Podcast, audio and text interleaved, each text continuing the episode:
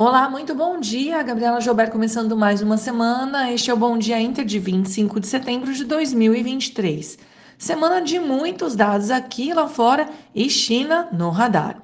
Mas antes, vamos falar um pouquinho como os mercados fecharam na semana passada.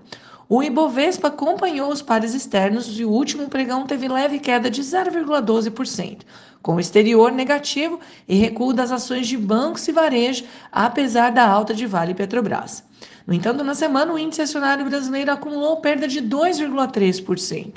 Em Wall Street, as bolsas fecharam no vermelho após falas mais duras de membros do Fed e com os investidores preocupados com o cenário de juros mais altos por mais tempo. O dólar fechou o dia praticamente estável, enquanto o índice DXY avançou 0,2%. Na semana passada, a moeda norte-americana valorizou 1,3% frente ao real. Para hoje, na agenda doméstica, teremos o Boletim Fox, enquanto lá fora a agenda está vazia. Falando um pouquinho de Estados Unidos, futuros iniciam a semana em queda, com receios de juros mais longos por mais tempo, dia após o Fed afirmar que a luta contra a inflação ainda não acabou e sinalizar que novos aumentos podem acontecer até o fim do ano.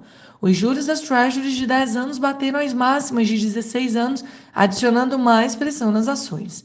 A semana traz importante bateria de dados com o PIB do segundo TRI, o PCI, que é a principal medida de inflação utilizada pelo Fed, além de falas dirigentes da instituição, com destaque para Jerome Powell.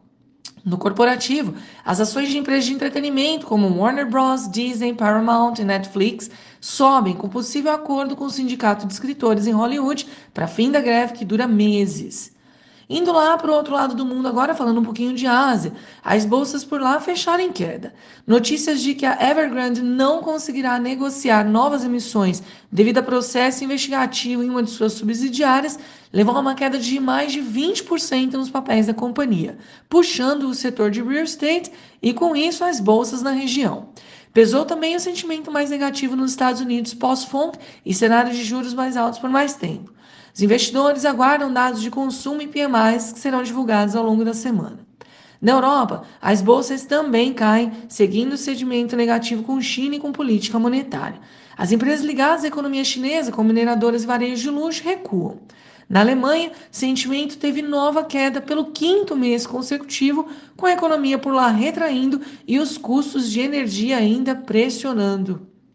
Falando um pouquinho de Brasil, aqui também teremos grande bateria de indicadores, com leitura de inflação na divulgação do IPCA 15 de IPM de setembro, além de CAGED e PNAD, trazendo atualizações sobre o mercado de trabalho. No campo político, Lula deve anunciar as indicações ao Supremo e à Procuradoria-Geral da República. Já na Câmara pode ser votado o marco das garantias e no Senado o projeto sobre regulamentação do mercado de crédito de carbono. Na abertura de hoje, o índice DXY avança, futuros em Wall Street retraem e juros das Treasuries sobem. Petróleo ganha força, com restrições de oferta voltando ao radar, enquanto o minério de ferro cai, com receios de demanda mais fraca pós-pico sazonal. Bom, e o que esperar então para a bolsa local? Com o cenário externo adverso e commodities mistas, podemos ter um dia bastante volátil para o Ibovespa, que também atenta a dados macroeconômicos a serem divulgados ao longo da semana. Os futuros apontam leve alta, contudo. Pessoal, este foi o Bom Dia Inter de hoje. Tenham todos uma ótima segunda-feira, uma excelente semana e até amanhã.